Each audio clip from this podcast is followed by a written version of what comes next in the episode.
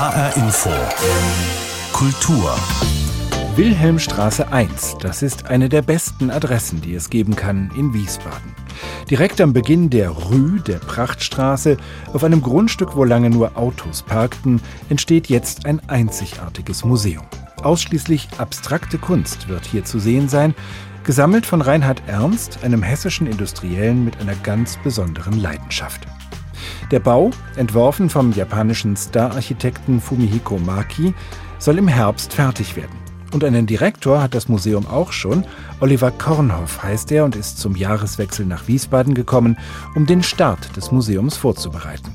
Ich spreche gleich mit ihm über die Botschaften abstrakter Malerei, über Kunsttempel ohne Schwellenangst und über die Rolle privater Sammler für die Kunst der Gegenwart. HR Info Kultur mit Christoph Schäffer. Das neue Museum in Wiesbaden wird den Namen von Reinhard Ernst tragen. Aufgewachsen in Eppstein, baute Ernst in Limburg zwei Maschinenbauunternehmen auf mit großem wirtschaftlichem Erfolg. Auf einer Dienstreise nach Paris begann er sich für Kunst zu interessieren und wurde zum Sammler.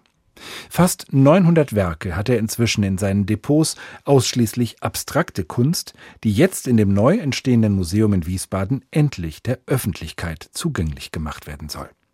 Was treibt ihn an, den Sammler Reinhard Ernst? Stefanie Blumenbecker hat ihn getroffen.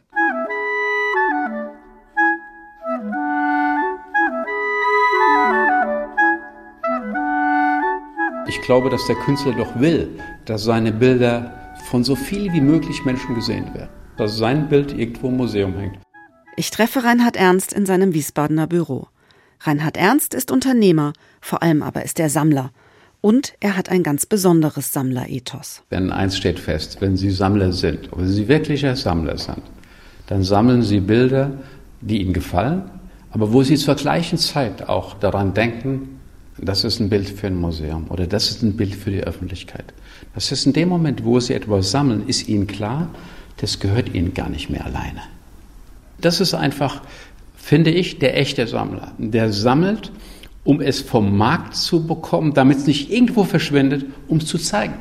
Kunst zu erwerben ist für Reinhard Ernst eine Lebensaufgabe und zugleich eine große Freude. Die Leidenschaft des Mannes mit dem großen weißen Schnurrbart und den leuchtenden blauen Augen überträgt sich auf mich. Insofern ist das Ganze nicht so ganz selbstlos. Eigentlich hat man sehr viel Spaß daran, wenn ich was erwerbe und weiß, das können andere, tausende andere dann auch sehen. Das macht viel, viel mehr Spaß, als das Bild zu nehmen und sich an die Wand zu hängen und sich alleine daran zu erfreuen. Ist doch langweilig. Allerdings besitzt Kunstsammler Reinhard Ernst schon längst mehr Bilder, als er jemals bei sich zu Hause aufhängen könnte. Und davon sind natürlich, weil ich früh genug für ein Museum gesammelt habe, auch wirklich große Werke. Also wir reden dann von Werken, die drei Meter, vier Meter, sechs Meter sind. Die hängen mittlerweile in meinem Depot mit Klimatisierung, Luftentfeuchtung, all das, was dazugehört einfach. Da hängen die Werke und warten darauf, dass sie irgendwann mal zumindest teilweise in ein Museum kommen.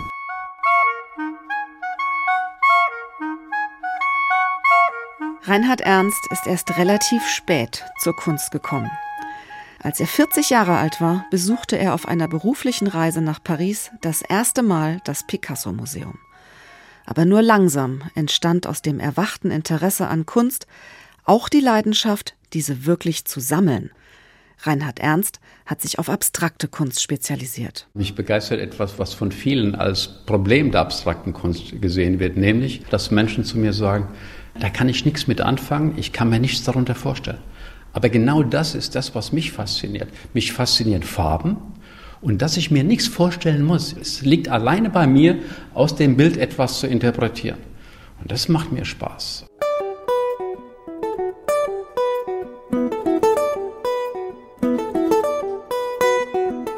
Reinhard Ernst findet es faszinierend, dass manche Künstler mit ihren Gemälden absolut frei umgehen, wie zum Beispiel der US-amerikanische Maler Morris Lewis. Er gab keinem einzigen seiner Bilder einen Titel. Und erst, als er eine Ausstellung im renommierten Museum of Modern Art in New York bekam und sein Agent ihn fragte, wie die Bilder heißen sollten, sagte er, Das ist mir doch egal, schreib doch was drauf. Und dann sind Namen rausgekommen wie Alpha, Beta, Gamma oder Gott weiß was alles. Das bedeutet, Und sie überlassen es wirklich ihrem Betrachter. Abstrakte Kunst ist etwas für jeden. Jeder kann sich das ansehen. Es ist nicht etwas für eine gehobene Klasse, wo man sagt, naja, das, ist, das verstehe ich nicht. Das Gegenteil ist der Fall. In der Sammlung von Reinhard Ernst befinden sich die großen amerikanischen Expressionisten wie Morris Lewis, Helen Frankenthaler oder Robert Motherwell, genauso wie die europäischen Maler abstrakter Kunst der Nachkriegsjahre. Er besitzt Kunst aus dem Paris der 50er Jahre oder von der deutschen Gruppe Zero. Auch die japanische Avantgarde aus dieser Zeit ist in seiner Sammlung vertreten. Aber auch für Reinhard Ernst ist die Entwicklung auf dem aktuellen Kunstmarkt problematisch geworden.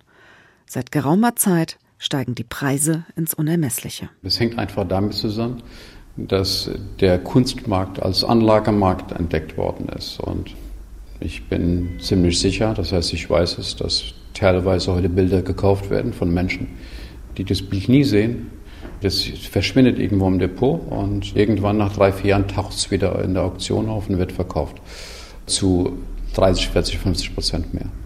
Das ist eine Entwicklung, die uns Sammlern und vor allen Dingen auch den Museen es fast unmöglich machen, Bilder zu kaufen. Die Bilder, die ich haben wollte, an die Bilder bin ich nicht rangekommen, weil einfach der Preis so ist, dass ich sage, das macht keinen Sinn mehr.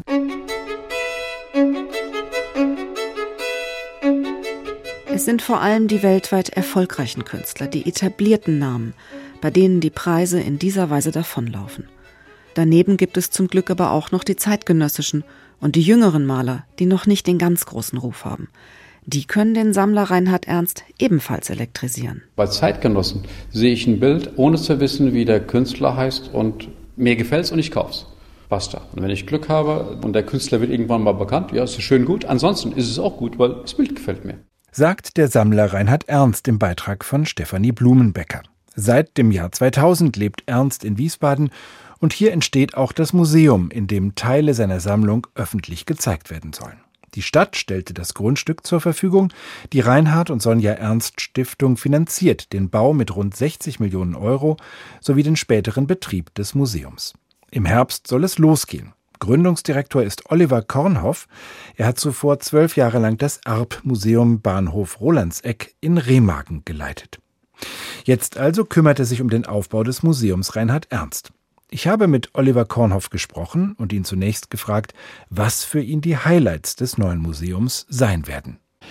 Die gibt's natürlich. Ja, aus äh, derzeit 866 äh, Werken gibt es natürlich persönliche Lieblinge. Mein Herz schlägt schon ja, für Karl Otto Götz, äh, das muss ich sagen, schon seit vielen Jahren äh, schätze ich seine Kunst sehr. Das wäre so eines meiner Lieblingsthemen äh, aus der Sammlung, also das deutsche Zero und das deutsche Informell. Und dann habe ich mich wirklich bei meinem ersten Besuch, wo Herr Ernst mir seine Sammlung vorgestellt hat, direkt in Helen Frankenthaler und Frank Stella verliebt. Das fällt mir fast ein bisschen schwer, das zu sagen, weil es eben auch die Lieblingskünstlerin von Herrn Ernst ist. Aber Qualität ist unwiderstehlich. Also die wunderbare Helen Frankenthaler in ihrem Kolorit und in der unglaublich traumwandlerischen Sicherheit der Farbsetzung, wo sie ein Rosa haben, was ihnen den Atem verschlägt oder das Rosa dann mit einem Grün spricht und es einfach äh, ganz viel auf der Leinwand zu erleben gibt.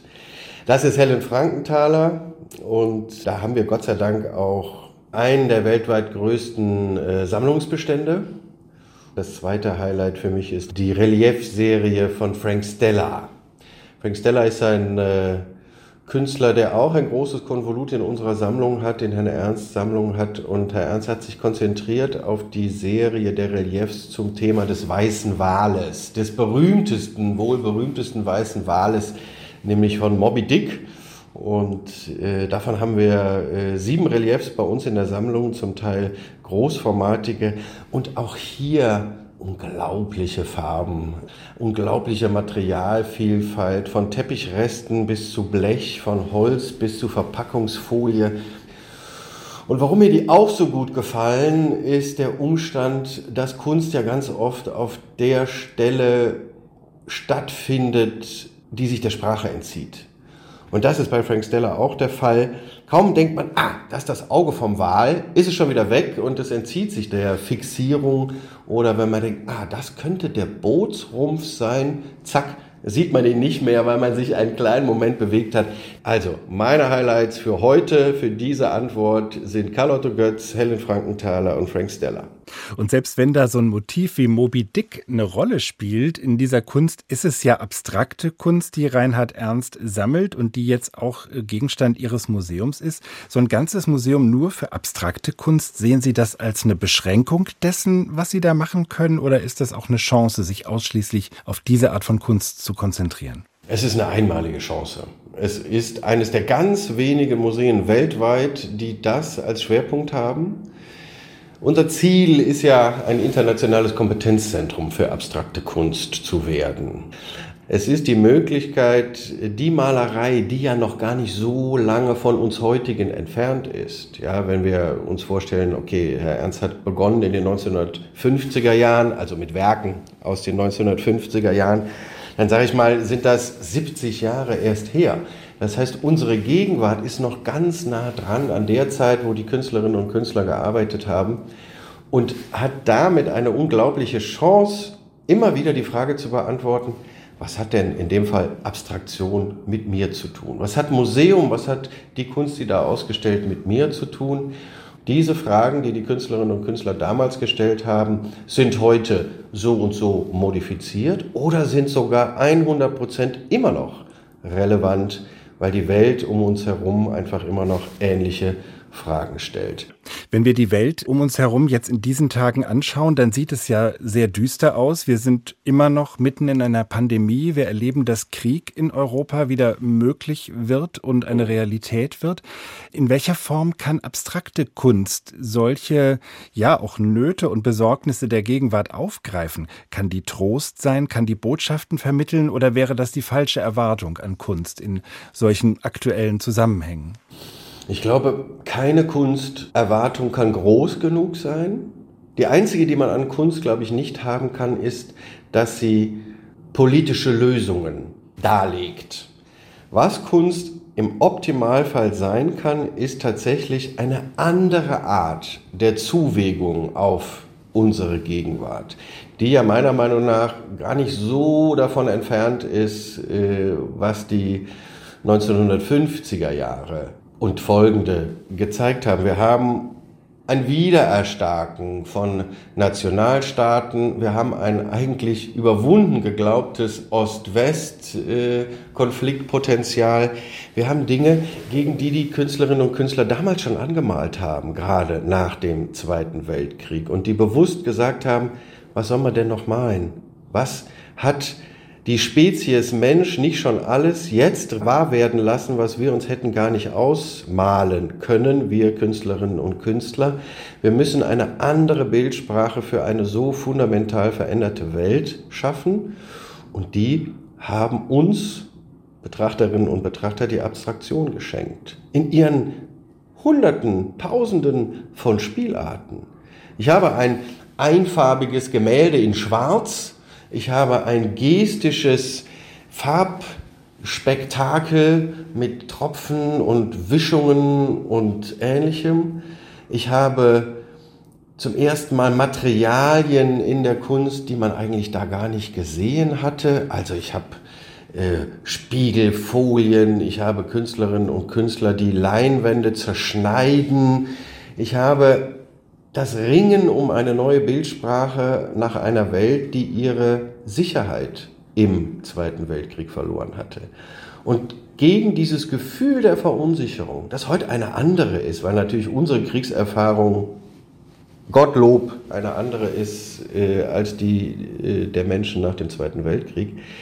Diese Verunsicherung ist aber dennoch, glaube ich, immer wieder zu spüren in unserer Gegenwart und dagegen haben die Künstler damals angemalt und malen jetzt auch an. Die hat also ganz viel mit uns zu tun. Darauf will ich immer wieder hinaus.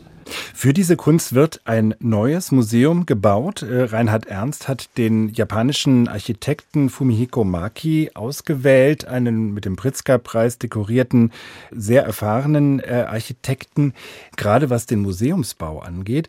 Ähm, wenn wir es mal vergleichen mit anderen Museen, die ja zum Teil selbst sehr expressiv sind, die selbst Kunstwerke sein wollen, nimmt sich ja Maki mit einer bescheidenen Architektur sehr stark zurück. Was sind das für Räume, die er anbietet für diese Kunst? Wie kann die Kunst dort leben und wie kommt sie dort zur Geltung? Das ist ein weiteres, glaube ich, besonderes Pfund des Museums Reinhard Ernst, weil wir eine Architektur zu erwarten haben, die sich ja auch jetzt schon von der Wilhelmstraße erkennen lässt, die nach außen hin eine Schatzhausqualität hat, wenn man so will. Die weiße Fassade die das Haus jetzt schon umkleidet, äh, hat schon zum äh, Spitznamen Zuckerwürfel geführt, äh, was ich auch eine sehr sympathische Annäherung an ein solches Gebäude finde. Also die Menschen sprechen vom Zuckerwürfel, der da entsteht. Und die Überraschung, wenn man dieses Haus betritt, das Licht, was in den gläsernen Innenhof einströmt, das ist etwas, was emotional die Menschen willkommen heißt. Dann gibt es einen zwölf Meter hohen Ahornbaum in diesem lichtdurchfluteten Innenhof zu sehen und eine großartige Skulptur von Eduardo Chilida. Das heißt, ich habe sofort eine Aura, die vielleicht eben auch nicht jedes Museum bieten kann, einen vielleicht meditativen Ort, der hier entsteht. Und daran merken Sie schon, was Maki und Ernst hier wichtig war, nämlich den Menschen auf Augenhöhe zu begegnen und ihnen nicht durch Weltklasse-Architektur den Atem zu nehmen. Die ganze Architektur wird ja, einen Spannungsbogen bereithalten, der, jetzt ein Beispiel, darin besteht, dass es unterschiedliche Raumhöhen beispielsweise gibt. Wir werden einen normal hohen vielleicht einen Hauch niedrigeren Raum haben, in dem wir Werke ausstellen. Und wenn man in den nächsten Raum tritt, den Raum, den wir Kathedrale nennen und wie der Name schon verheißt, also ein hoher Raum, der geschossübergreifend dann nämlich ist und der mit einer gläsernen Decke von hoch oben das Licht hinunter auf unsere Höhe führt. Also der Rhythmus in der Architektur und die Dramaturgie wird das Kunsterlebnis äh, ganz stark mitprägen. Das klingt aber doch auch nach einem Raum, mit dem man ja so eine gewisse hm, religiöse Ehrfurcht fast verbindet. Also Kunsttempel ist ja auch manchmal so ein Ausdruck für ein Museum. Sie wollen es aber trotzdem schaffen, dass es da keine Schwellenangst gibt, sondern dass die Leute sozusagen auch ohne diese Berührungsangst vor dem Kunsttempel völlig unkompliziert da reinkommen. Wie wollen Sie das erreichen? Also das ist genauso, wie Sie sagen, das Thema des Kunsttempels ist eines, was ja viele Museen auszeichnet. Und ich mag dieses Wort, wenn es sich genau auf das bezieht, was Sie eingangs sagten in der Frage, nämlich so etwas Spirituelles und ein besonderes Erlebnis, was ich nur in außergewöhnlichen Räumen habe, die ja auch gerne von außergewöhnlicher Architektur geprägt sind. Das ist etwas, äh, was die Aura eines Museums auszeichnet und was unser ureigener Wesenskern, um nicht zu sagen Markenkern ist. Wenn es uns das gelingt, dann haben wir die Relevanz von Museen und die Relevanz von Kunst, von Kunsterlebnis nachhaltig gestärkt.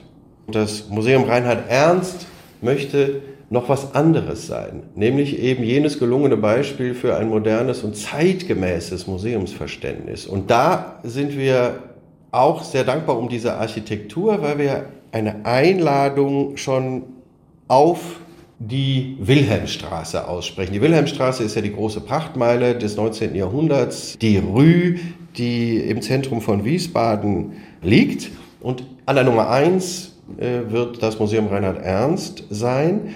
Und wir verlängern diese Flaniermeile und damit, wenn man so will, den Stadtraum in unser Museum hinein, weil die Menschen in unserem Erdgeschoss, in diesem Bereich, der um diesen wunderschönen Innenhof sein wird, umsonst Zutritt haben. Sie brauchen keinen Eintritt zu zahlen, wenn Sie in diesen Forumsbereich gehen. Und deswegen heißt der so, weil sich hier dort die Menschen treffen sollen, zum Dialog, zum sich mal kurz vor dem Regen in Sicherheit bringen, mal kurz ein bisschen äh, die E-Mails oder WhatsApp checken Genauso wie in diesem Bereich äh, kein Eintritt erhoben wird, wird generell für Jugendliche und Kinder bis zum 18. Lebensjahr der Eintritt in unser Museum frei sein.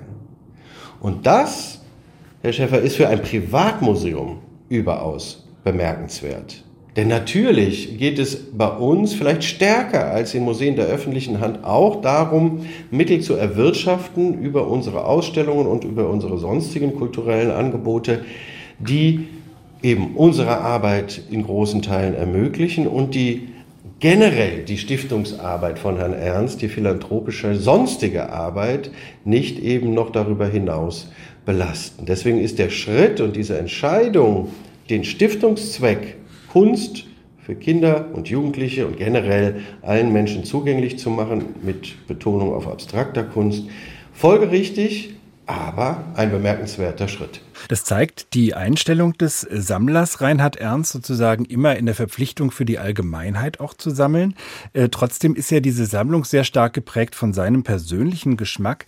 Als Direktor dieses Museums, wie frei sind Sie da äh, auch selbst äh, kuratorisch oder in der Gestaltung, in der Auswahl der Kunstwerke das Ganze zu prägen? Sind Sie da sozusagen ausführendes Organ des Sammlers oder welche Akzente können Sie selber setzen als äh, Leiter dieses Museums? Die Freiheit ist groß. Die Freiheit ist groß und wenn Herr Ernst das hätte selber machen wollen, dann hätte er das tun können. Aber er hat gesagt, er möchte einen Fachmann in meinem Fall an seiner Seite haben. Der soll diesem Haus sein Gepräge geben, der soll diesen als Gründungsdirektor eben ja das Profil, den Status des Museums aufbauen und dafür hat er keinerlei Grenzen. Im Gegenteil, er darf sich der gesamten Sammlung bedienen, zusammen mit der Kuratorin des äh, Museums Reinhard Ernst, der Kuratorin Lea Schäfer. Eben all diese Ziele zu verwirklichen, die wir uns alle gemeinsam gegeben haben und für die darf er Künstlerinnen und Künstler aus der Sammlung verwenden, die er möchte und einladen in Wechselausstellungen, denn das haben wir ja auch noch, auch die, die er möchte. Das Ziel ist klar und das Profil ist klar. Es muss immer die Abstraktion sein und selbstverständlich als Profil eines Sammlermuseums gehört natürlich immer auch der Sammlungsbezug dazu. Das heißt aber, diese Fragestellung, der, von der wir eingangs ausgingen, was hat das mit mir zu tun, wird sich auch darin zeigen, dass wir Künstlerinnen und Künstler der Gegenwart in Relation setzen zu den historischen Sammlungsbeständen. Jetzt ist ja der Kunstmarkt äh, für viele ähm, auch schon so etwas geworden wie eine Anlagemöglichkeit. Also es gibt Leute, die kaufen Kunst, um Geld anzulegen, nicht um damit irgendwas zu machen, um mhm. sie zu genießen, mhm. selbst zu genießen oder der Allgemeinheit zur Verfügung zu stellen.